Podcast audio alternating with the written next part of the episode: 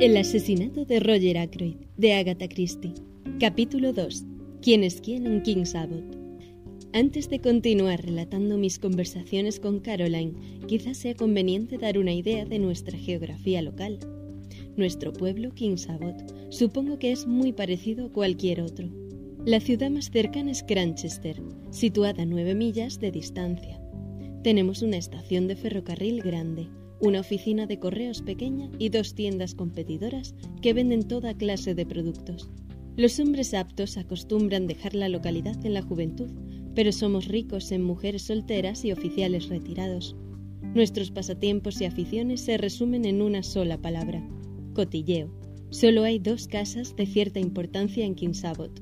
Una es King's Paddock, dejada en herencia a Mrs. Ferrars por su difunto esposo, y la otra Fernley Park, propiedad de Roger Ackroyd, personaje este que me ha interesado mucho por ser el paradigma del gentil hombre rural. Me recuerda a uno de aquellos deportistas de rostro enrojecido que aparecían siempre en el primer acto de las viejas comedias musicales, cuyo decorado representaba la plaza del pueblo.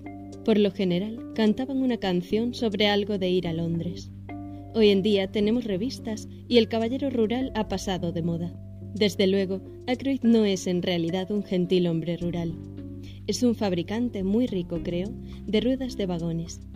Tiene alrededor de 50 años, un rostro rubicundo y es de carácter jovial. Es íntimo amigo del vicario. Contribuye con generosidad a los fondos de la parroquia, aunque el rumor diga que es extremadamente ruin cuando se trata de gastos personales, fomenta los partidos de cricket, los clubes de juventud y los institutos para soldados mutilados.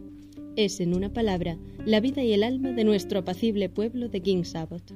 Cuando Roger Ackroyd era un mozo de 21 años, se enamoró y casó con una hermosa joven que tenía 5 o 6 años más que él. Se apellidaba Peyton y era viuda con un hijo. La historia de su unión fue corta y penosa. Para hablar claro, Mrs. Ackroyd era una dipsómana. Logró matarse a fuerza de beber, cuatro años después de la boda. En los años que siguieron, Ackroyd no se mostró inclinado a arriesgarse a una segunda aventura matrimonial. El hijo del primer marido de su mujer Tenía siete años cuando su madre murió. Cuenta ahora 25. Ackroyd le ha considerado siempre como su propio hijo y le ha educado en consecuencia, pero ha sido un muchacho alocado y una fuente de disgustos y sinsabores para su padrastro. Sin embargo, todos en King's Abbot quieren a Ralph Peyton.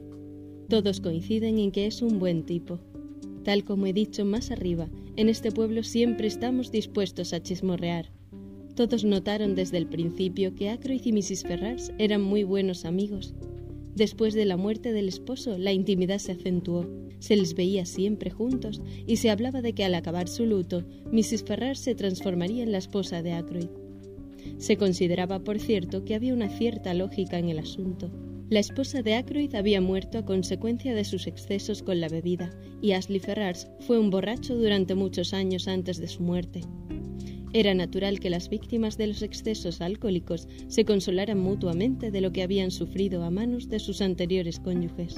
Hacía un año a lo sumo que los Ferrars habían llegado al pueblo, pero Ackroyd había sido la comidilla de los habitantes de King's Abbot durante años enteros.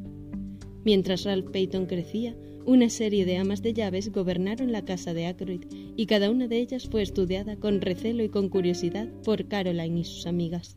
No creo exagerado decir que durante 15 años por lo menos el pueblo esperó confiado que Ackroyd se casara con una de sus amas de llaves.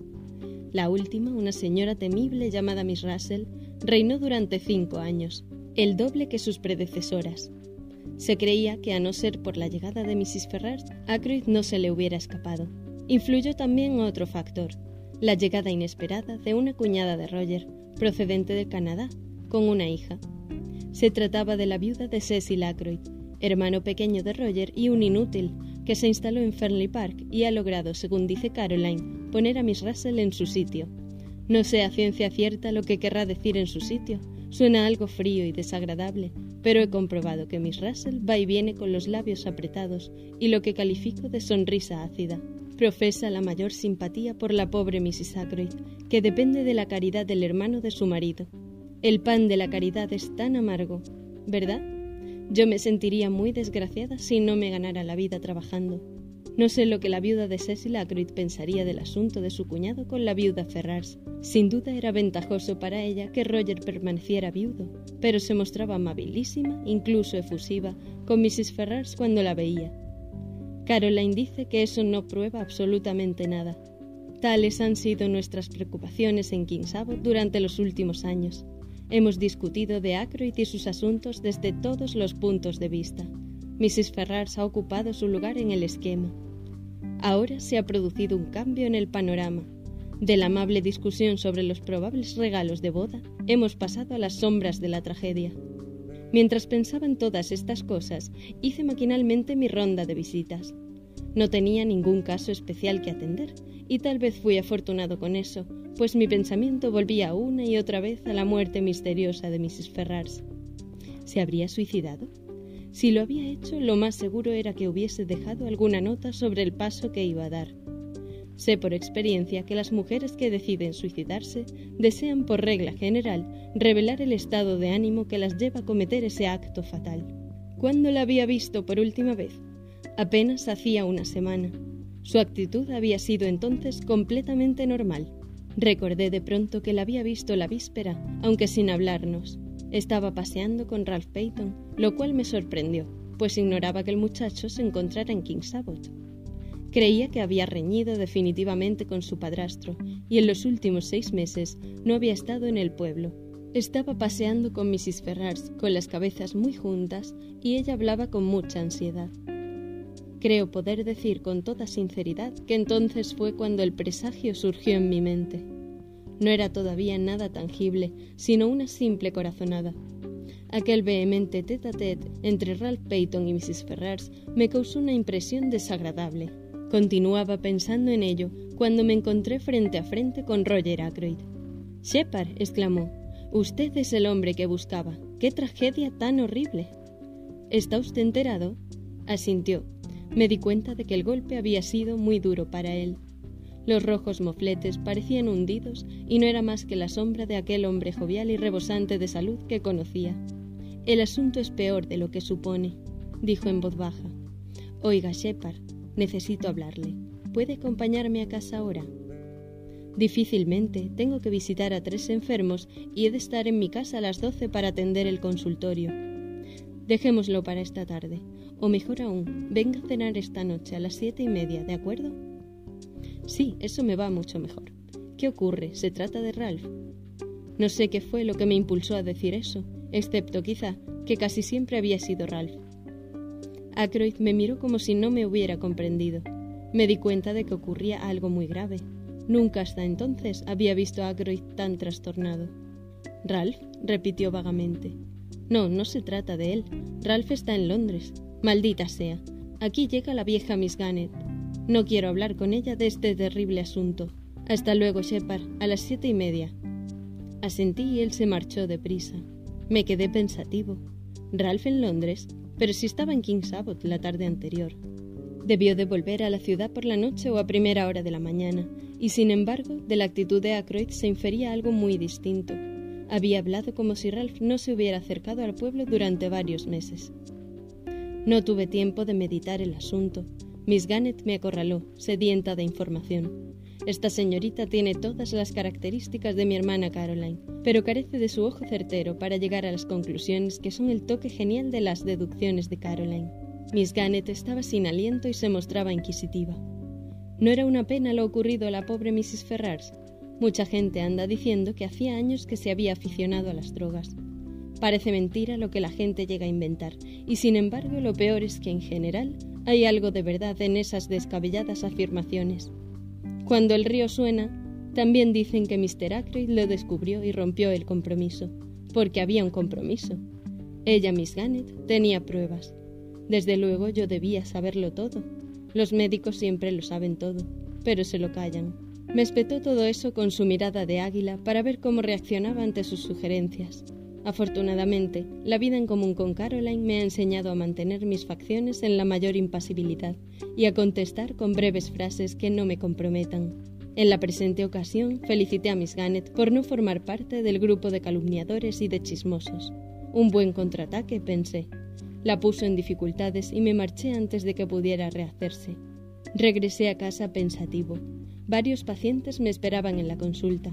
Acababa de despedir al último y pensaba descansar unos minutos en el jardín antes del almuerzo, cuando vi que me esperaba otra paciente.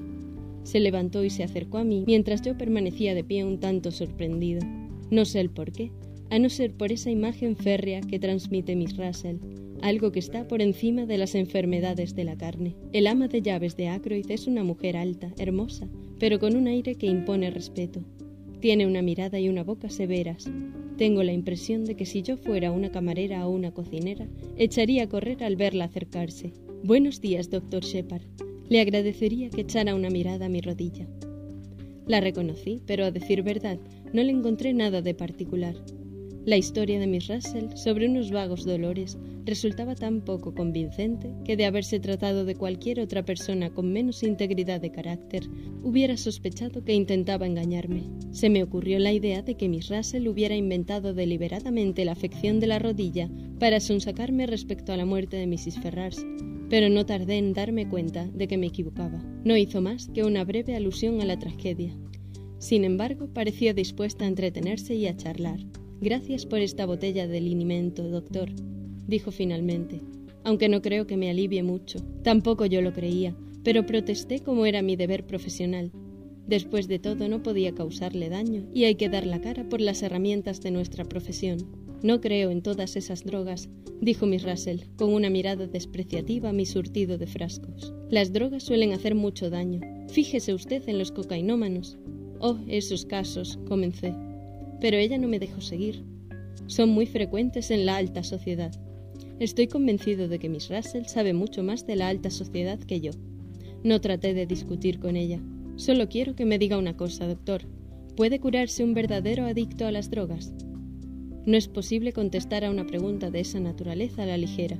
Le hice un somero resumen sobre el asunto, que ella escuchó con atención. Yo continuaba sospechando que buscaba información sobre Mrs. Ferrars. El veronal, por ejemplo, empecé. Pero cosa extraña, no parecía interesada en el veronal. Cambió de tema y me preguntó si era cierto que algunos venenos no dejaban la menor huella. Vaya, ha estado usted leyendo historias de detectives. Me confesó que sí. La esencia de una historia de detectives, proseguí, es la existencia de un veneno raro, algo que viene de América del Sur y que nadie conoce, algo que una tribu de salvajes emplea para envenenar sus flechas. La muerte es instantánea y la ciencia occidental resulta impotente para descubrirlo. ¿A eso se refiere? Sí, pero ¿existe en realidad? Meneé la cabeza apenado. Me temo que no. Está el curare, desde luego. Le hablé largo rato del curare, pero daba la sensación de haber perdido interés por el tema. Me preguntó si tenía ese veneno entre mis drogas, y al contestarle negativamente, me parece que decaí en su estimación. Me dijo que debía marcharse y la acompañé hasta la puerta del consultorio en el momento que sonaba el batintín del almuerzo. Nunca hubiese sospechado que Miss Russell fuese aficionada a las historias de detectives. Me divertía muchísimo pensar que salía de su cuarto para regañar a una criada delincuente, para después volver a la lectura del misterio de la séptima muerte o algo por el estilo.